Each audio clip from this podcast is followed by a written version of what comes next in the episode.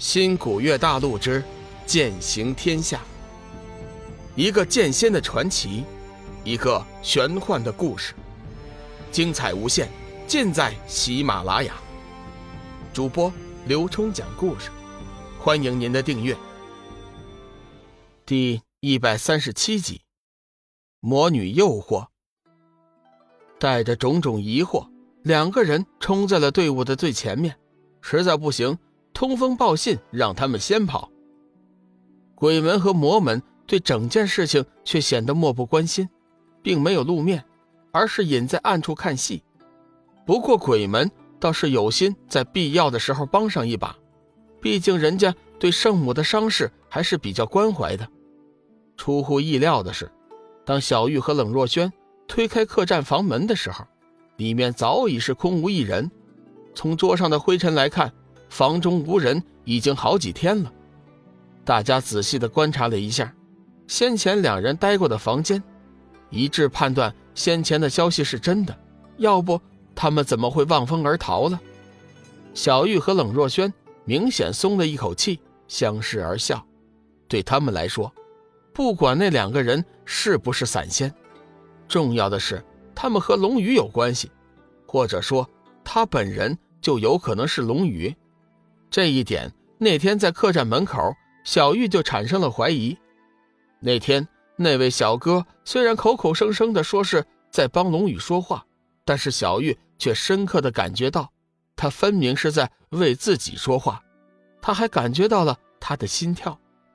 后来要不是冷若萱暗中拦住自己，小玉当时就有可能一味的追问。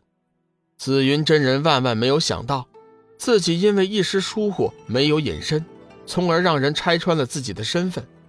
龙宇这会儿究竟去了哪里？事实上，他并非逃走，而是他此刻恐怕连这件事情都不知道。龙宇离开客栈，是因为前两天生命之灵莫名的躁动起来，似乎像是指引他去一个地方。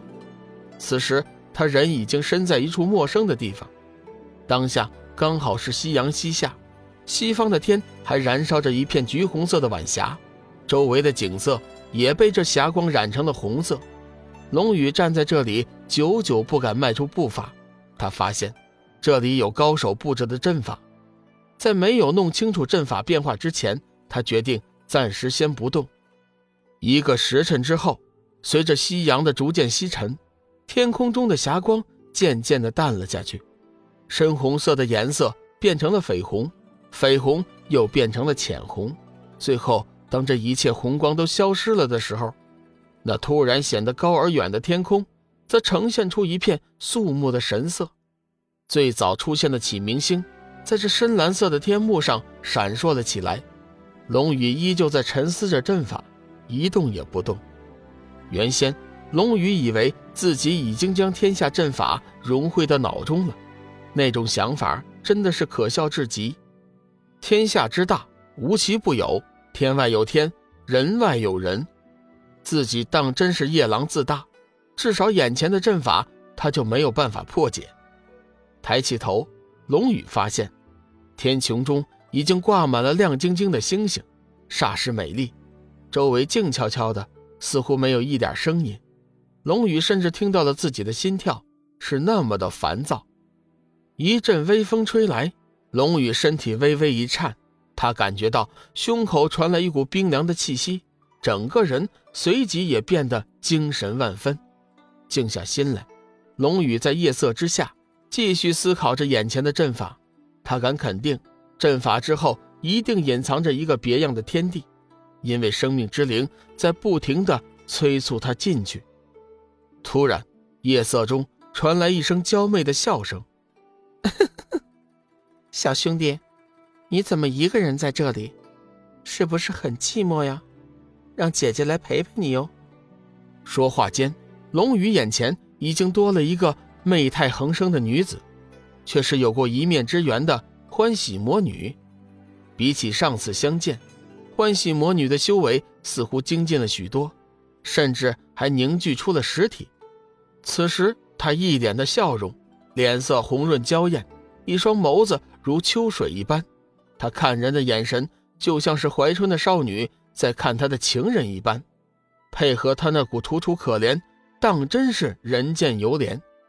龙宇也不知打的是什么主意，居然睁大眼睛看着欢喜魔女。眼见她丰满起伏的诱人肉体，嘴角甚至流出了一丝口水。欢喜魔女看到龙宇的表现，暗暗得意。这些日子这样的情况他见多了。这天下的男人都是一般货色，见了美女就发昏。若非这样，自己也不可能这么快就凝成实体。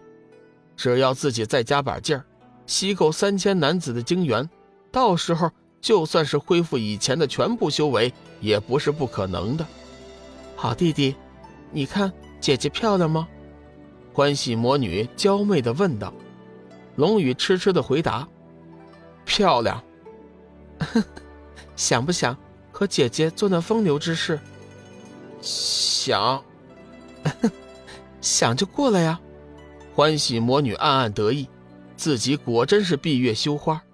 这些日子所见男人，无一不对她神魂颠倒，甚至连祸心术都不能施展，就能轻易俘虏男人的心。做女人做到这份上，她认为自己的人生是成功的。可惜她并没有认出来，眼前的男子就是曾经成功抵御过她祸心术的龙宇。既然连祸心术都奈何不了，区区娇媚容貌，又岂能诱惑得了龙宇？这时，龙宇已经一步一步地接近了欢喜魔女，他的手中早就已经捏了一大把符咒，情景和上次几乎一样。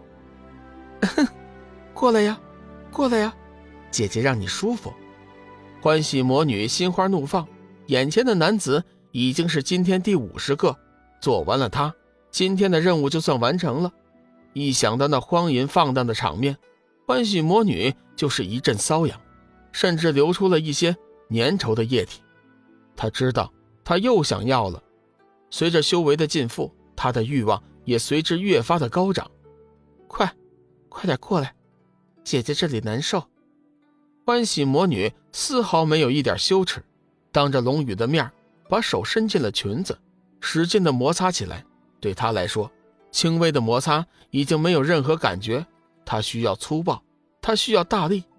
龙宇一边抵制着女人放荡的诱惑，一边紧紧地看着她的动作，寻求最佳的出手时机。此时的欢喜魔女似乎达到了一种状态，身体微微颤抖。龙宇觉得机会来了，急忙满手打出符咒，砸了过去。轰隆隆的声音，碗口粗的天雷，胳膊粗的天火。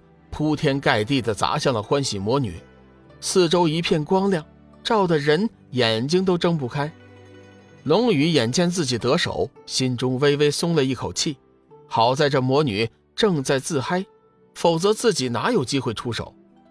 就在这时，前面突然传来欢喜魔女的大笑：“呵呵呵呵没想到我差点就看走了眼，毁在你的手下。”龙宇心头一颤。暗叫不妙，这魔女居然没事儿。